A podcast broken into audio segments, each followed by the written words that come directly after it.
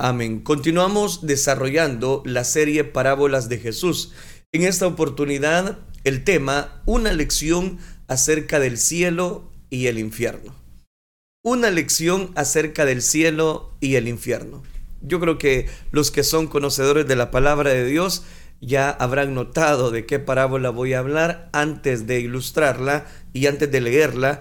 Quiero que meditemos en un pasaje de la escritura para armar el contexto y el cuadro de la parábola que nos va a ocupar este día y el día de mañana con la ayuda de Dios. Vamos entonces a hablar acerca de una lección acerca del cielo y el infierno. Vamos a Marcos capítulo 9, versículo 43 al 48. Dice la palabra del Señor. Marcos capítulo número 9, versículo número 43 al 48. Si tu mano te fuere ocasión de caer, córtala. Mejor te es entrar en la vida manco que teniendo dos manos e ir al infierno. Al fuego que no puede ser apagado, donde el gusano de ellos no muere y el fuego nunca se apaga. Sigamos leyendo. Y si tu pie te fuere ocasión de caer, córtalo. Mejor te es entrar en la vida cojo que teniendo dos pies y ser echado en el infierno al fuego que no puede ser apagado, donde el gusano de ellos no muere y el fuego nunca se apaga. Ahí encontramos un paralelismo. Vamos al siguiente. Si tu ojo te fuere ocasión de caer, sácalo. Mejor te es entrar en el reino de Dios con un ojo que teniendo dos ojos y ser echado al infierno, donde el gusano de ellos no muere y el fuego nunca se apaga. Amén. Dejamos hasta ahí la lectura. Nadie en la Biblia tenía más que decir acerca del infierno que el Salvador de los pecadores, el Señor Jesucristo. Las descripciones bíblicas más vividas y detalladas del infierno aparecen en los cuatro evangelios y provienen solamente de Jesús, a través de Jesús. Otros escritores del Nuevo Testamento aluden a la realidad del infierno, pero la esencia de lo que sabemos acerca del infierno lo tenemos principalmente a partir de los discursos públicos de Jesús. Por favor, amigo, no no apague en este momento su celular, su tablet. Déjeme un minuto explicarle esa palabra. Porque muchas personas dicen, es que eso es lo que no me gusta del Evangelio, que ya le van metiendo el cielo o el infierno, o el infierno, y que el gusano no muere y que todo esto... No, déjeme explicarle, porque son palabras de Jesús. Entonces, deme tiempo para dar una interpretación correcta. Con estas referencias provenientes de la instrucción privada que Jesús hizo hacia los doce, nuestro Señor tenía mucho más que decir sobre el infierno que lo que la persona promedio podría pensar. Y mucho de lo que él enseñó acerca del infierno es profundamente impactante.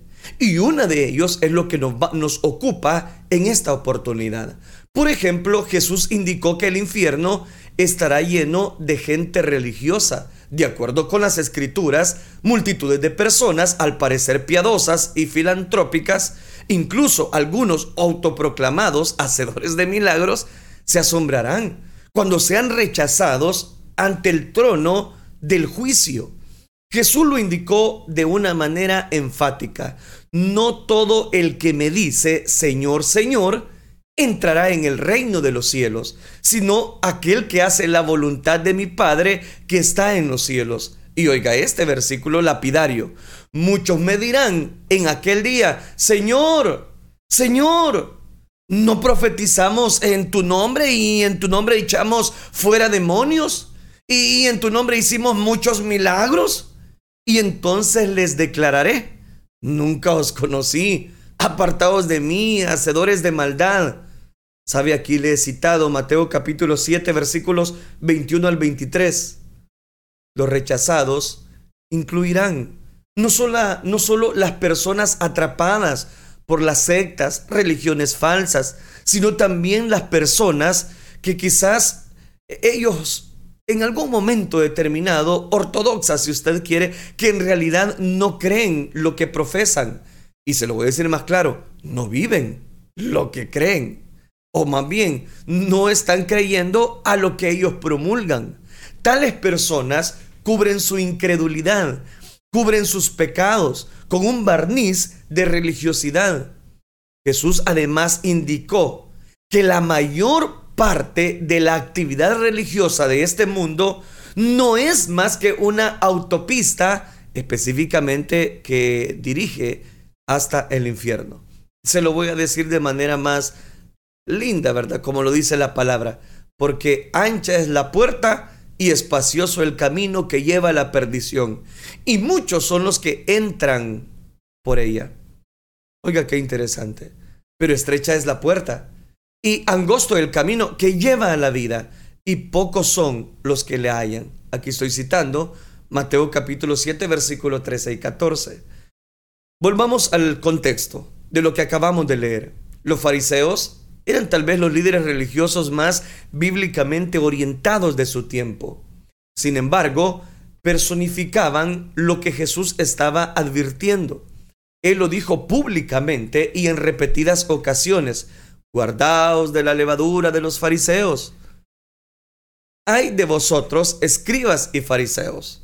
Esas son palabras de Jesús. El desprecio evidente de nuestro Señor de la religión debe haber resonado por todas las regiones donde específicamente ahondaban este tipo de personas.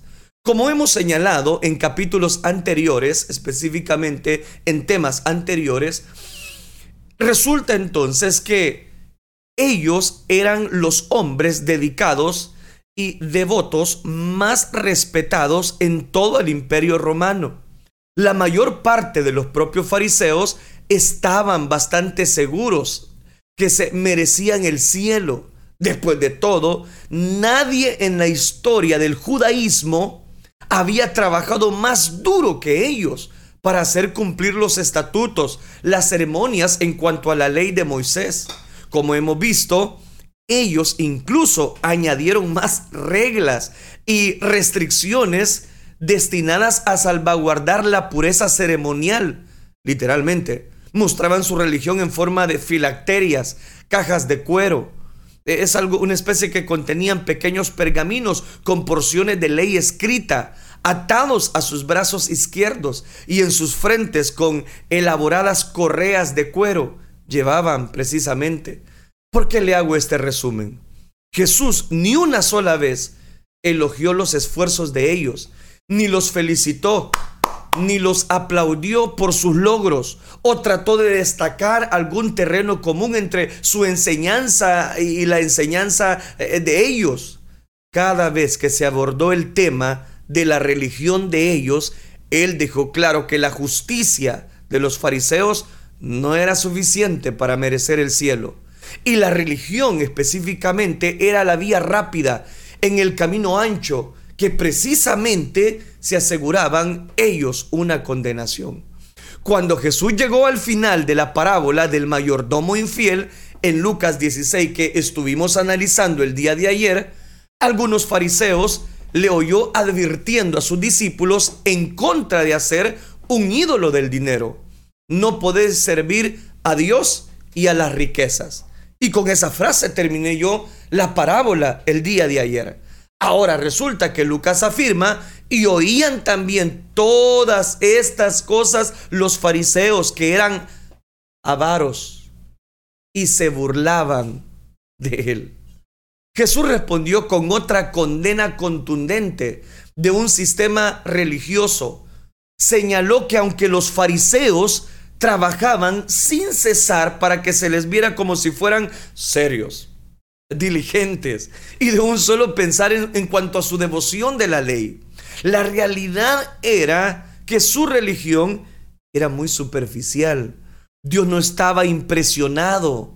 Las mejores buenas obras de ellos no tenían más valor ante los ojos de Dios que un, que un montón de trapos sucios, desagradables, manchados, con fluidos corporales. Reconozco que las imágenes son hasta repugnantes en extremo y la comparación muy fuerte, pero transmiten fiel el significado literal que encontramos allá en el Antiguo Testamento, sobre todo en Isaías capítulo número 64, versículo número 6.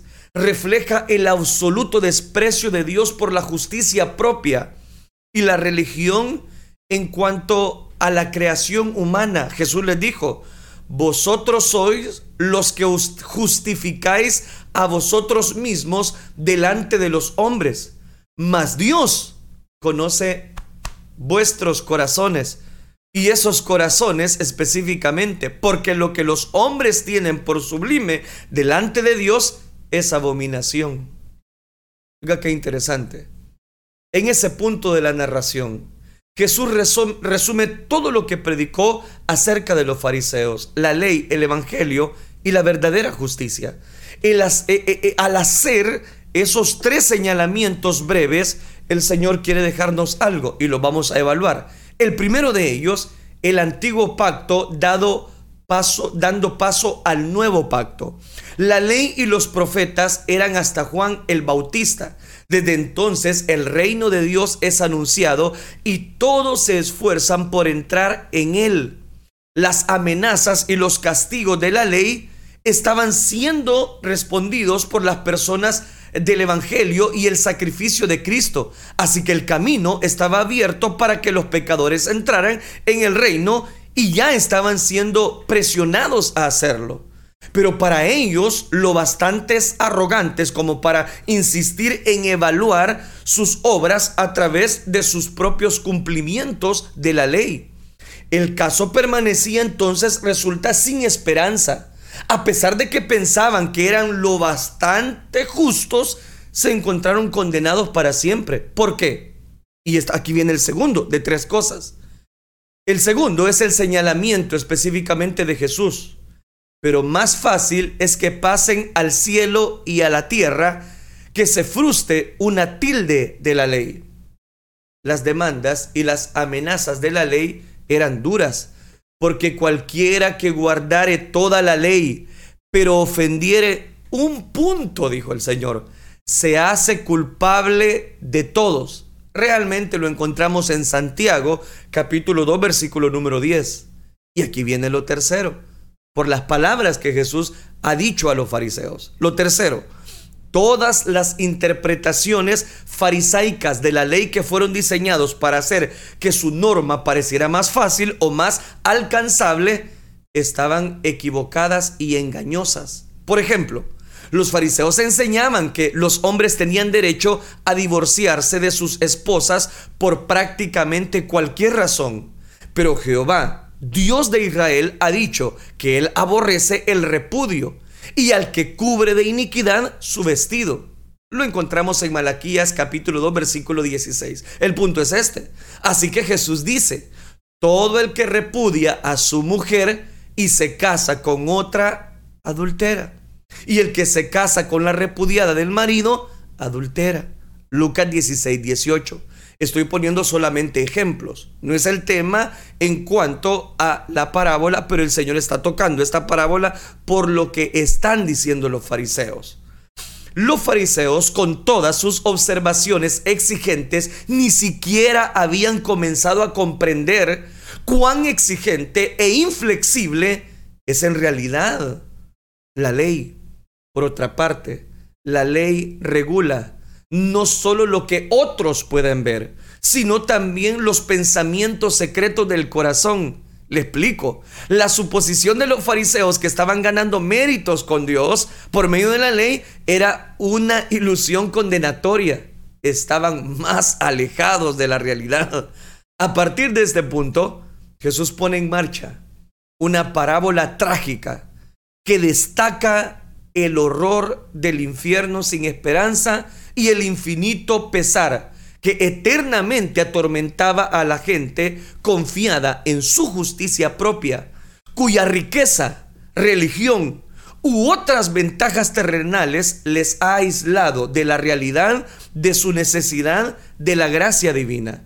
Esta es la más inquietante y, si usted me lo permite, aterradora de todas las parábolas de Jesús nos confronta con verdades acerca de la eternidad y de la otra vida en lo que nos gusta pensar, pero que necesitamos tomar en serio y con urgencia.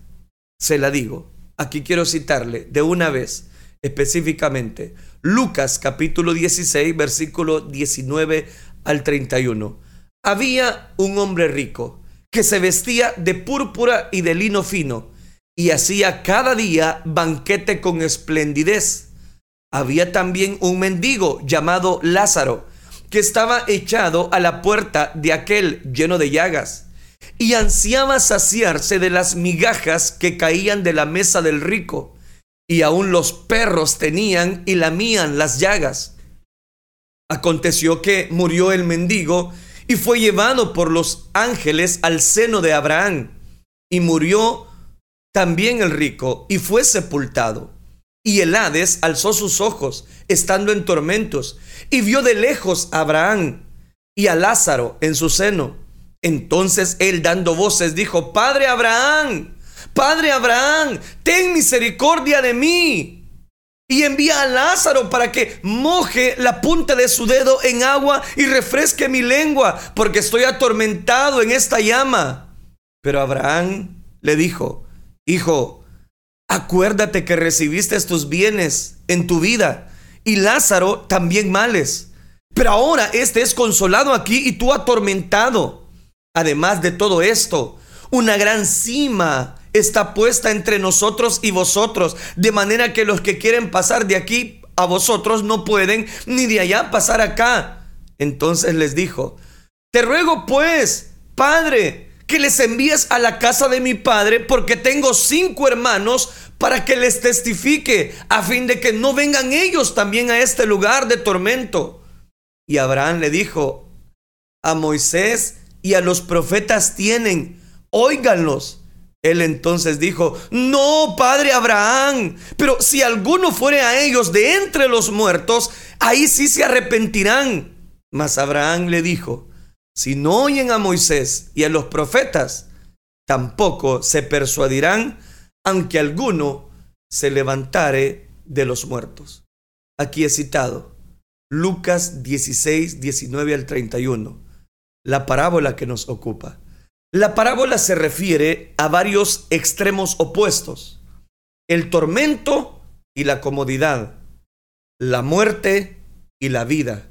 El infierno y el cielo. Los personajes son un hombre extremadamente rico y un mendigo que vivía en la pobreza extrema, pero sus fortunas se invierten en la otra vida debido a que la atención se centra en la miseria del hombre en el infierno, en una historia profundamente inquietante. Sin embargo, Jesús tenía un propósito de gracia en decirla a los fariseos. Porque a través de ellos, por lo que han mencionado, terminando la parábola del mayordomo infiel, es que el Señor ahora toca esta parábola. Él les estaba advirtiendo que no siguieran sus propios instintos, sus propias tradiciones, sus propios dogmas, convicciones religiosas. Él estaba instándoles a que se arrepintieran. Obviamente, Jesús no estaba diciendo esta historia para divertir a nadie. Esta es una palabra solemne y seria de advertencia. Precisamente el tipo de testimonio que el hombre rico de la parábola estaba rogando que se le diera a sus cinco hermanos. Si la historia produce en usted un profundo sentimiento de conmoción y consternación, esta era precisamente la intención de Jesús. La gravedad del asunto solo es superada por la urgencia del tema por parte de nuestro Señor Jesucristo. Esta enseñanza era cortante, cortante. A propósito, Jesús no emplea aquí matices académicos o delicadeza diplomática. No, no, no. Pero no creo ni por un momento que Él haya sobrepasado los límites de la decencia. Lo que se dejen intimidar, voy a decirlo, por la estratagema de la parábola o lo desagradable que pueda surgir del tema necesitan entonces esas personas ajustar sus propios pensamientos y adquirir una estima más alta de la verdad. Porque esto es el Evangelio. La verdad no es evaluada por la forma en que la gente se siente. Por supuesto, El infierno siempre ha despertado pasiones negativas. Esto era cierto en tiempos de Jesús. Hoy, sin embargo, el tema es casi un tabú para las personas, incluso en los círculos supuestamente evangélicos. El infierno es una vergüenza para los que quieren que el cristianismo se adapte a los dogmas modernos de buena voluntad universal y una tolerancia de mente. No, es que ellos todavía están muy cuadrados, no tienen una mente muy amplia como nosotros ahora la, tenemos. Pues pueden tener una mente muy amplia, pero el infierno siempre va a existir y siempre ha existido. ¿Me estoy dando a entender? Es un inconveniente para los que quieren que el mensaje bíblico suene siempre alegre a la gente que esté fuera de la iglesia. El infierno es un tema irritante. Pero por favor, le digo, no me apague su celular, no apague la radio. Ahorita solamente le estoy ubicando el por qué el Señor Jesús tocó esta parábola. Si el infierno es un tema irritante para los que quieren una religión que haga que la gente siempre se sienta bien consigo misma y es una ofensa para aquellos a quienes poco les importa la justicia y la realidad y no temen a Dios, pero quieren mantener cierta apariencia de piedad de todos modos, quiero decirles que no va a ser su parábola favorita. Debido a que tales opiniones son tan comunes, sin número de líderes, hoy día piensan que deben restarle importancia a lo que dice la Biblia sobre el infierno. Y muchos hasta prefieren ignorar, incluyendo predicadores, ignorar esta parte de la Biblia. La mayor parte de los tratados populares y programas de evangelización producidos durante los últimos 100 años eluden intencionalmente cualquier mención a los horrores que el infierno tiene. El objetivo supuestamente es darle mayor énfasis al amor de Dios y no estoy dudando del amor de Dios. Como si fuera necesario exonerar a Dios de la afrenta de lo que Él mismo dice en su palabra. En los últimos años, algunos autores populares, supuestamente evangélicos y líderes de iglesias han ido aún más lejos. Han librado una guerra verbal contra la realidad del infierno y todas sus doctrinas relacionadas y con la escatología se oponen a cualquier énfasis de las verdades bíblicas negativas con el pecado y el infierno, la ira de Dios, la depravación humana, la imposibilidad de mérito humano y el verdadero costo de la expiación. No tocan esos temas porque la gente se les va. Algunos han llegado a argumentar que los temas negativos como estos tienen que ser totalmente eliminados del repertorio bíblico. Según ellos, tales ideas tienen un sonido muy primitivo, muy cuadrado, sobre todo una generación posmoderna tolerante donde la autoestima, el inclusivismo y el pensamiento positivo se aceptan como virtudes elevadas ahora. Algunos bien reconocidos, comentaristas de la Biblia, a veces se han quejado de que la idea del infierno parece cruel, injusta, innecesaria. Se pregunta cómo un Dios verdaderamente amoroso podría enviar personas como al castigo eterno. Estas son objeciones insostenibles y de corta vista. Hacer tal argumento es elevar a la razón humana o a una emoción cruda por encima de Dios mismo. Por definición, Dios no está sujeto al juicio de ninguna autoridad más superior que Él mismo. No hay ninguna autoridad superior, por supuesto, que Dios. El Señor define la justicia por la propia naturaleza de Él. Dude si Dios tiene el derecho de hacer lo que dice que va a hacer. Y de hecho podría estar negando la existencia misma de Dios. Usted que me está escuchando. Pero la palabra de Dios si dice a menudo y de manera categórica que Él castigará a los malvados con castigo eterno. Mateo 25, 46. ¿Y cómo? Con fuego eterno. Mateo 25, 41. La Biblia describe el infierno en repetidas ocasiones como un lugar donde el gusano de ellos no muere y el fuego nunca se apaga. Y en esta parábola lo encontramos. Por favor, no me malinterprete. No quiero meter miedo. Estoy hablando la realidad de la palabra de Dios. De modo que el infierno es descrito de forma coherente como un lugar de aflicción sin fin. La palabra traducida eterna como eterno es aionios. Es exactamente la misma palabra griega que se traduce específicamente como castigo eterno e, y también se da la interpretación vida eterna de los redimidos. Entonces, note, se emplea para Dios mismo eh, la idea de que Dios no pasa por alto todas las ofensas. La manera en que la palabra se utiliza de forma constante en la Biblia no se puede redefinir o reinterpretar para, para dar cabida a la noción de un periodo de tiempo finito. La parábola, y ahora le digo, del hombre rico y Lázaro, es la más vivida descripción en la Biblia de lo que implica el infierno. Es una historia horrible y profundamente inquietante. De nuevo, se supone que debemos estar preocupados y entristecidos por ella. Pero si confesamos a Jesús como Señor, tenemos el deber de creer lo que Él enseñó, incluso sus muchas advertencias gráficas sobre el castigo eterno de los incrédulos. Para que no haya ninguna confusión, tampoco me gusta la idea del infierno, le soy honesto y doy mi punto de vista. No me gusta enseñar o escribir sobre él.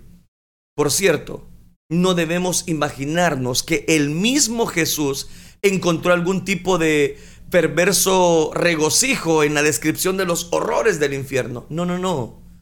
Ninguna persona en su sano juicio podría disfrutar pensar en ese lugar. En una ocasión, hace mucho tiempo, escuché a un conferencista enseñar sobre el infierno de una manera jocosa, con un tono eh, impertinente y hasta frívolo. Tal enfoque de ese tema es impensable. Nadie que toma en serio a Jesús, el Hijo de Dios, podría tener una actitud tan frívola hacia el infierno. Mucho menos debemos pensar que el tema, sin un profundo sentido de nuestra responsabilidad de proclamar el Evangelio a los perdidos. La cultura secular occidental ha ido en dirección opuesta. Reduce el infierno a una mala palabra sin sentido o un epíteto trivial para expresar la ira de Dios.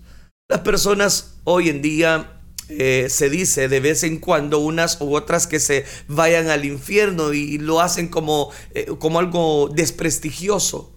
El resultado, irónicamente, es que la palabra infierno se encuentra de manera frecuente en los labios de los no creyentes. Imagínense. Los no creyentes muchas veces dicen, ah, es que sí, ya sé que me van a hablar del infierno. No, no, apagalo. Y a veces ellos, conscientes o inconscientemente, están hablando de una realidad del infierno. Mientras tanto, muchos creyentes que conocen y creen en, el, en la dura realidad de lo que Jesús enseñó en esta parábola de el rico y Lázaro, se mantienen totalmente en silencio al respecto. Obviamente, esto es lo que Satanás quiere, pero no debe ser así. La parábola deja claro que incluso las personas que están en el infierno ahora mismo quieren que sus seres queridos sean advertidos acerca de los horrores de un infierno muy real. Los cristianos no deben permanecer en silencio. Después de todo, el objetivo de esta parábola y del resto de la enseñanza de Jesús acerca del infierno es que resuene, resuene una clara advertencia sobre la furia del infierno, sus horrores y la muy real amenaza que representa para los que viven en incredulidad. La intención principal de Jesús es la de producir en los pecadores un terror al infierno eterno, un miedo que los conduzca al arrepentimiento y la fe en el Evangelio. El conocimiento de este temor también debe motivar a los creyentes. ¿A qué? dirá alguien. Conociendo pues el temor del Señor, persuadiendo o persuadidos a los hombres. Aquí le cito la segunda carta del apóstol Pablo a los Corintios, capítulo 5, versículo número 11. Definamos los personajes para el día de mañana y analizar la parábola. Definamos los personajes. Algunos han sostenido que la narración por Jesús de Lázaro y el hombre rico no es una parábola, sino un relato de un hecho real. señalan que en todas las parábolas que Jesús contó, los personajes humanos siempre se mantuvieron en el anonimato. Un hombre, una mujer, un rey, un mayordomo, un hombre, un padre de familia, un acreedor, un sacerdote y así por el estilo. Aquí el mendigo tiene un nombre y se llama Lázaro. Y un personaje del Antiguo Testamento aparece en escena. Abraham también juega un papel central dentro de la parábola. Tal como veremos, hay razones importantes. Importantes por las que el personaje de Lázaro se le da nombre. Pero esta, de hecho, y este es el punto, es una parábola, no una historia real acerca de algo que literalmente pasó. Es una parábola. No se espera que interpretemos cada detalle de la historia de una manera rígidamente literal. Tanto el contexto como el contenido de esta historia confirman esto de una manera muy clara. ¿Cómo? Bueno, sabemos por otras declaraciones claras de las escrituras que la gente en el infierno no puede ver al cielo ni observar o reconocer las personas allí, y mucho menos tener conversaciones con ellas. El infierno se describe repetidamente como las tinieblas de afuera. Ese es otro como la escritura habla acerca del infierno, las tinieblas de afuera un lugar de total aislamiento y alineación de los cielos, la más densa oscuridad, ocupan otros escritores. El apóstol Pablo se refiere al infierno como eterna perdición, excluido de la presencia del Señor y de la gloria de su poder. Y en la parábola en sí, oiga, interesante, Abraham afirma una gran cima. Oiga, qué interesante una gran cima está puesta entre nosotros y vosotros, de manera que los que quisieran pasar de aquí a vosotros no pueden, ni de allá pasar acá. Aquí le he citado Lucas 16, 26. En el griego, la palabra traducida como cima es chasma, que significa un gran abismo una distancia de proporciones cósmicas. La noción misma de un abismo de tales proporciones descarta la idea de que se pudiera atravesar para literalmente ver a las personas, reconocerlas y tener una conversación con ellas. No se puede.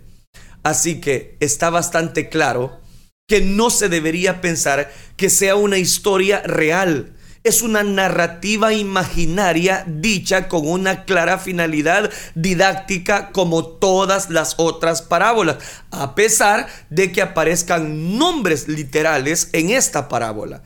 No se dan tiempo o lugar específicos o detalles, excepto el nombre del mendigo. La historia tiene un solo propósito, advertir a los oyentes que el infierno estará lleno de personas que nunca esperaban estar ahí. Y como veremos en la parábola, Jesús tenía buenas razones para darle al personaje de Lázaro un nombre. En esta historia sobria, Jesús ilustra que estar en el infierno, la parábola deja claro que el infierno es una existencia agonizante, llena de pesar, de angustia, implacable y ardiente tormento, con plena conciencia y sin esperanza, para siempre nunca poder salir. No hay ninguna posibilidad de escape ni de descanso en ese lugar. No hay una gota de alivio para el sufrimiento. Nada que pueda disminuir el dolor de un alma atormentada eternamente. Es una horrible y desgarradora imagen de la condenación absoluta. Sé que no es un, tema que va a gustar a, a las personas, porque a nadie le gusta que le hablen del infierno. Pero la historia no es solo una advertencia acerca del infierno. Esta parábola presenta un cambio, un cambio impactante que sacudió la sensibilidad de los oyentes de Jesús porque destruía la teología de ellos, tan cuidadosamente elaborada. Lucas 16, 19 nos presenta al rico. Es otro personaje. Y cada frase en el versículo nos da a conocer que él era superior. profusa y, y voy a decirlo de esta manera, eh, extravagante hombre rico, extremadamente un hombre rico, se vestía de púrpura y de lino fino y cada día, no de vez en cuando, no el fin de semana, cada día hacía banquete con esplendidez. Su vida era una fiesta perpetua de placeres. Esta gran riqueza entonces como ahora le aseguraba una posición muy influyente en cualquier sinagoga a la que perteneciera las personas de forma natural darían gran reconocimiento. Era precisamente el tipo de persona que el israelita promedio, bajo la enseñanza de los fariseos, creería que era el más seguro de ir al cielo. Él era judío y un hombre religioso, no un pagano perdido. Sabemos esto porque se dirige a Abraham como padre y Abraham le responde como hijo. Oiga esto. Por lo tanto, debe haber tenido un conocimiento práctico de la adopción, la gloria, el pacto, la promulgación de la ley, del culto y las promesas que son citadas allá en Romanos capítulo 9, versículo 4. La mayor parte de los que escuchan a Jesús habrían llegado a la conclusión de que este hombre era bendecido grandemente por Dios. En cuanto al hombre pobre, Lázaro, y ya casi voy a finalizar solamente para dar generalidades de los personajes. En cuanto al hombre pobre, Lázaro, él estaba más allá de la miseria, paralizado, incapaz de moverse o cuidarse de sí mismo. Lucas 16:20 indica que estaba echado ante la puerta del rico. El verbo es pasivo, lo que indica que alguien lo puso enfrente de la mansión del rico. El que lo dejó allí probablemente dio por sentado que recibiría la caridad de un hombre que vivía con tanto lujo, un hombre que llevaba una túnica de color púrpura como la realeza. Pero resulta que Lázaro estaba lleno de llagas. Es probable que éstas fueran, eh, voy a decirlo, asociadas con parálisis, úlceras causadas por la presión de mantenerse demasiado tiempo en una misma posición la condición abatida de su cuerpo debe haberlo hecho repulsivo al punto de tener que soportar ser lamido por los perros sucios que yacían por las calles. Como si eso fuera poco, anhelaba al menos una migaja que cayera de la mesa del rico, un pan sucio que los mismos perros comían del piso, debajo de la mesa del rico. Los fariseos y sus discípulos toman también protagonismo en esta parábola. Considerarían tal sufrimiento como prueba de que Lázaro estaba, estaba bajo la maldición de Dios. De estos dos personajes era el único a quien habrían considerado como digno del infierno por la forma como está actuando. En su opinión, era tan abominable como las circunstancias de su vida. Tengo que hacer una aplicación en lo que he citado pero deme tiempo. El asombro de la historia de Jesús es el gran cambio. Aconteció que murió el mendigo y fue llevado por los ángeles al seno de Abraham. Y murió también el rico y fue sepultado. Y en el Hades alzó sus ojos y estando en tormento. El seno de Abraham significa un lugar de honor. En la mesa de Abraham es algo así lo que significa. Los huéspedes de un suntuoso banquete en esa cultura se sentaban en cojines alrededor de la mesa. Y eso lo que significaba era precisamente porque vendrían del oriente y del occidente, del norte y del sur, y se sentarían, se reclinaban a la mesa. Y muestra de ello es algunos pasajes que encontramos en el Nuevo Testamento cuando invitaron a Jesús a comer a sus mesas. Por ejemplo, Simón específicamente que invitó a Jesús. Pero tengo que apresurar. Aquí resulta entonces que encontramos el rico y a Lázaro. Y la parábola nos lleva a ilustrar, quizás por lo que hemos visto hasta este momento, dos aplicaciones. La primera de ellas es que sí existe el infierno y existe el cielo. Y que no podemos, eh, como predicadores, quitarle o engañarle a la gente o ocultar estos versículos de la palabra de Dios. Hoy las personas no les gusta que uno les diga, ¿verdad?, que hay un infierno, pero ciertamente hay. Nos quedamos solo con la paga del pecado es muerte. Pero después de la muerte que hay, si hay un infierno. Y esto nos lleva a una segunda aplicación. La vida que nosotros llevamos, ¿hacia dónde se dirige? ¿Hacia dónde, hacia qué destino llevaremos a nuestros hijos, nosotros mismos? Porque resulta que cada quien puede o necesita tomar decisión o el rumbo de su vida. Aquel personaje cuando enfrenta su realidad le dice, oye, por favor, permite, manda a uno de los que están acá. Y él tiene que decirle, no, hijo, si es que hay una cima entre vosotros y nosotros y nadie puede pasar de aquí para allá. ¿Por qué? Porque ya no hay tiempo. Ahora en vida es que tenemos que decidir. Y si usted dice, mire, pero yo teológicamente o, quiero en la práctica, muéstreme lo que tengo que hacer. No se pierda entonces el programa del día de mañana porque se me agotó el tiempo. Ahorita solo presenté los personajes de la ilustración de la parábola del rico y Lázaro, del cielo y del infierno, de la bendición o de la destrucción. Usted decide el rumbo pero tiene que decidirlo ya. Oremos entonces.